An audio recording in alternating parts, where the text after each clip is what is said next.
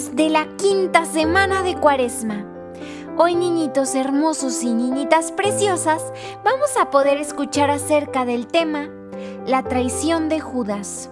Esto donde lo encontraremos en el Evangelio según San Mateo, capítulo 26, versículo 14 al 16 y del 20 al 25. Pongamos muchísima atención.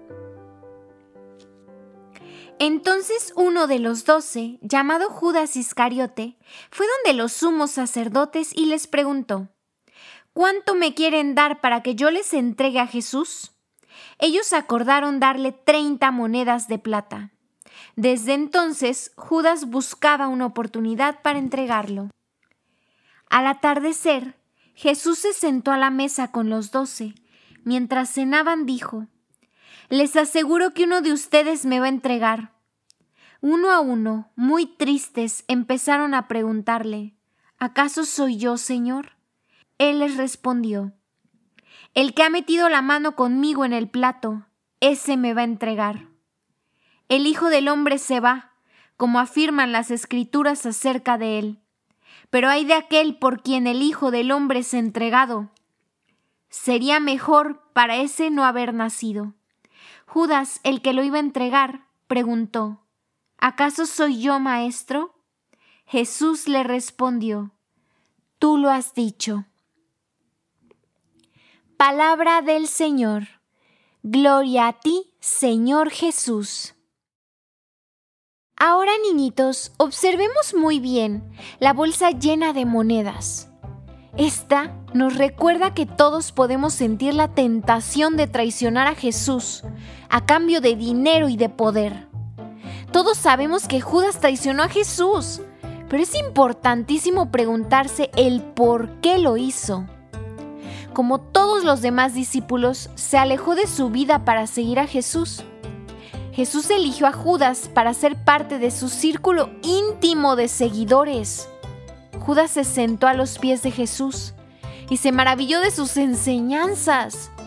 Fue testigo de milagro tras milagro y vio el gran amor que Jesús tenía por todos. Nadie se lo contó. Judas lo vio en primera fila. Entonces, ¿por qué lo traicionó? Probablemente, niñitos, tuvo que ver con la codicia.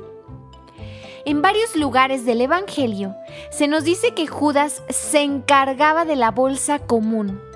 Para Jesús y los discípulos, es decir, que él administraba el dinero de todos. Hagan de cuenta que él llevaba la caja. Es muy probable que los ricos ofrecieran donaciones para Jesús y su ministerio. Todo ese dinero se mantenía en esa bolsito que Judas manejaba. El dinero se utilizaba para pagar la comida y las necesidades del grupo, o se le ofrecía a los necesitados que encontraban en el camino. También se nos dice que Judas no era un hombre honesto y que se robaba el dinero del grupo.